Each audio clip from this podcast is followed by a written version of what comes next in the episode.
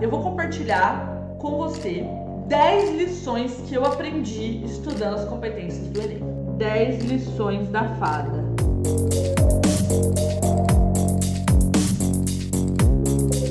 Sentando meu popozinho nessa cadeira por horas e horas. Olha, gente, faz uns dois meses que eu tô estudando esse material do corretor. Linha por linha, tipo assim, tudo. Cada vírgula. Eu tô estudando muito. E eu aprendi 10 lições que eu quero compartilhar com você agora. A primeira lição que eu aprendi é o seguinte: cada competência é avaliada individualmente. Uma mesma coisa não pode ser avaliada duas vezes na redação. Então, essa é a primeira lição que eu aprendi. Cada competência é avaliada individualmente. A segunda coisa que eu aprendi, a segunda lição é: preste muita atenção no que eu vou te falar agora, porque é provável que você ache o contrário do que eu vou falar, tá? Vou até me ajeitar aqui na cadeira.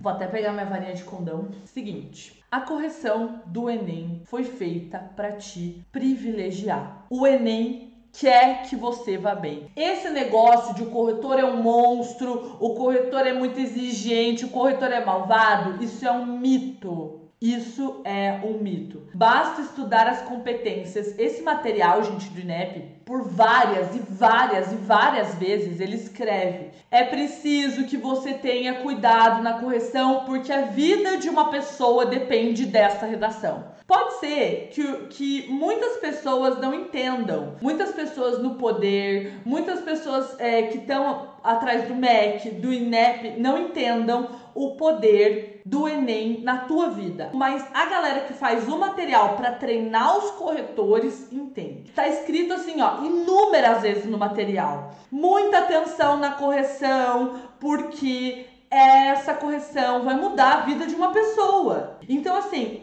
o Enem foi feito para te colocar dentro da universidade e não o contrário. Então essa foi tipo uma das primeiras coisas que eu percebi lendo o material. Eles levam isso muito a sério, muito a sério, muito a sério, porque eles sabem o poder que tem. Então esse negócio de ah, eu vou zerar a minha redação se eu fizer tal coisa. Ai, meu corretor falou que eu posso zerar. Meu amor, para você zerar na redação, você tem que fazer exatamente os motivos que levam a nota zero. Não é qualquer coisa que vai zerar a sua redação, não é qualquer coisa que vai te dar uma nota baixa. Existem critérios porque o, INEP sabe. O INEP sabe que ingressar na universidade é teu sonho, ele sabe que ingressar na universidade é um meio de ascensão social. Ele sabe que a tua vida e a vida da tua família vão mudar quando você entrar na universidade. Ele sabe disso. Luma, mas o Enem é uma prova injusta, mas tem um monte de cagada, mas tem o SISU que trava o sistema, tem um monte de problema. Eu concordo totalmente com você, tem um monte de problema.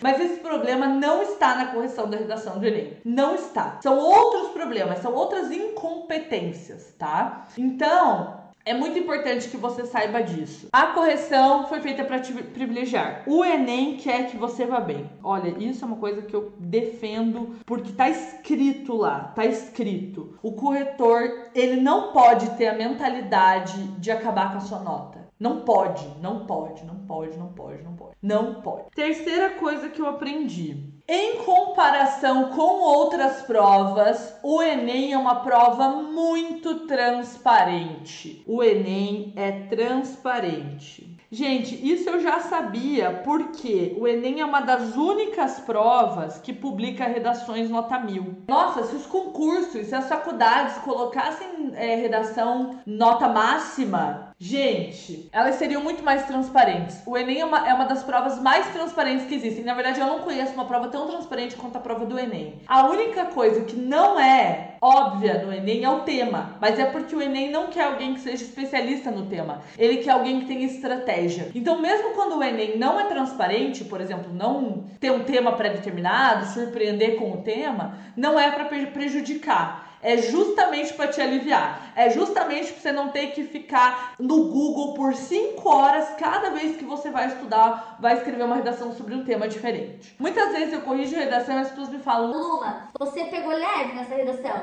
Gente, se tem uma coisa que eu não posso é pegar leve na, na correção. Porque se eu pegar leve na tua correção, eu te atrapalho. O que eu tenho que fazer é fazer o que o Enem quer de uma redação nota mil. É dizer o que realmente desconta nota e o que não desconta. E agora, com esse material dos corretores, tá mais transparente do que nunca. Agora, gente, só não vê quem não quer ver o que, que é uma redação do Enem. Só ensina a redação do jeito errado quem quer. Porque tem um documento que diz como que é para fazer isso. Então o Enem é uma prova muito transparente. A quarta coisa que eu aprendi estudando o material do corretor é: ah, eu já falei isso. O INEP sabe o papel do Enem na sua vida. Então, então assim, gente, o corretor quando ele tá corrigindo sua redação, ele sabe que ele não tá corrigindo sua redação. Ele tá definindo como vai ser o teu futuro tá? O INEP sabe o papel social do Enem, ele sabe que o Enem muda a vida das pessoas, ele sabe o papel social do ProUni, o papel social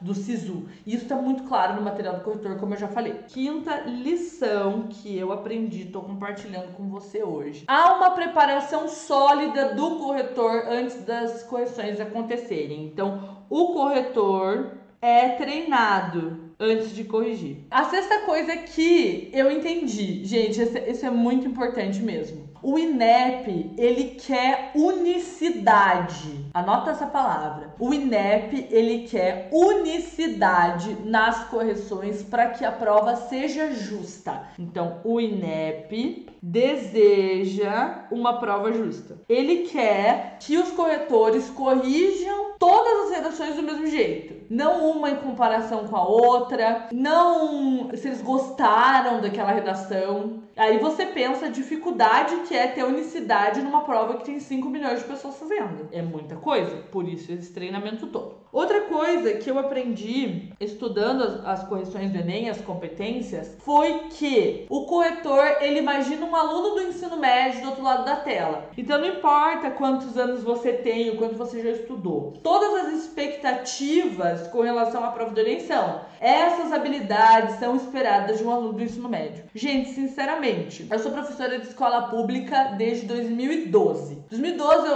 eu comecei a estagiar na prefeitura, 2013 no estado do Paraná. O aluno não chega no Enem com essas habilidades do ensino médio, não chega. Isso não dá para defender, tá? Essas habilidades esperadas do aluno do ensino médio, a maioria das pessoas da escola pública não tem. Eu sou aluno da escola pública, eu fui fazer o Enem sem ter as habilidades necessárias para aquela prova. Olha, é muito difícil você conseguir, com aqueles recursos escassos, preparar a galera, tá? Então, isso é uma coisa falha da prova do Enem, que cobra coisas de pessoas de aluno do ensino médio de realidades diversas. Então, nem todo mundo vai conseguir corresponder às expectativas desse aluno que o, que o INEP quer. Mas uma coisa é certa: as habilidades são para aluno do ensino médio. Aí às vezes vem um professor falar: Ah, mas você tem que aprender a escrever de tal jeito, porque na faculdade pipipipopopó. Gente, são rolês diferentes. O corretor ele vai avaliar o que o INEP diz que é esperado de um aluno do ensino médio, tá? Então não importa quantos anos você tem,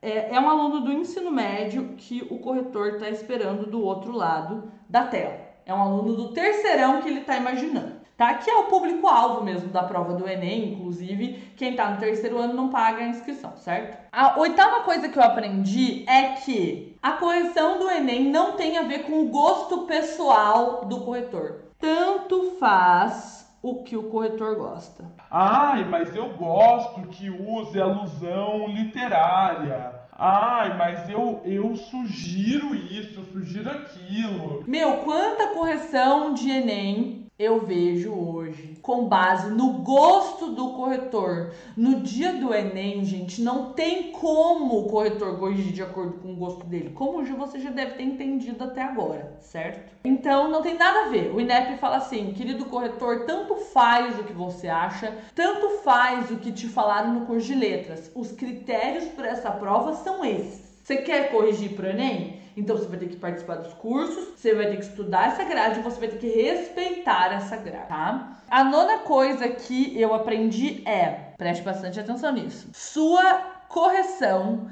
não é feita em comparação com as outras correções. Sob hipótese alguma, nunca, jamais o corretor do Enem vai poder dizer: Ah, esse repertório eu já li hoje, então eu vou descontar pontos de autoria. Não existe isso na redação do Enem. O corretor não compara uma redação para outra, ele não pode comparar, porque isso é antiético. Imagina, daí um corretor que pegou determinadas redações dá notas maiores e outros que pegou outras dá notas menores.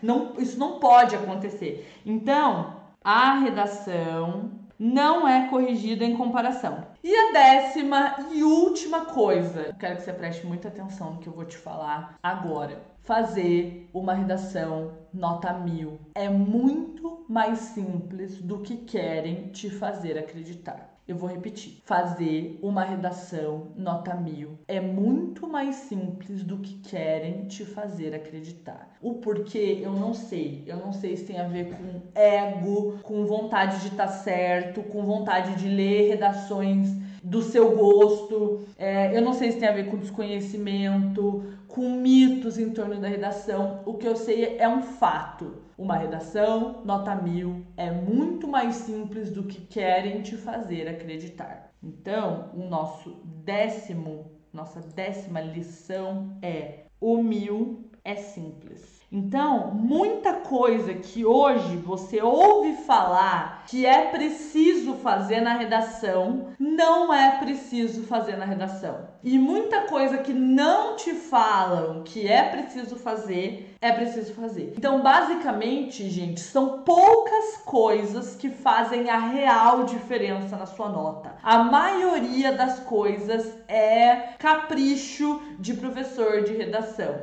E isso é muito, muito, muito triste. Eu acho isso muito triste. Eu acho isso uma responsabilidade, inclusive, muito grande. Vocês gostaram das lições? Um beijo da fada e vem 900 mais em 40 minutos sobre absolutamente todo e qualquer tema. É essa a magia da fada.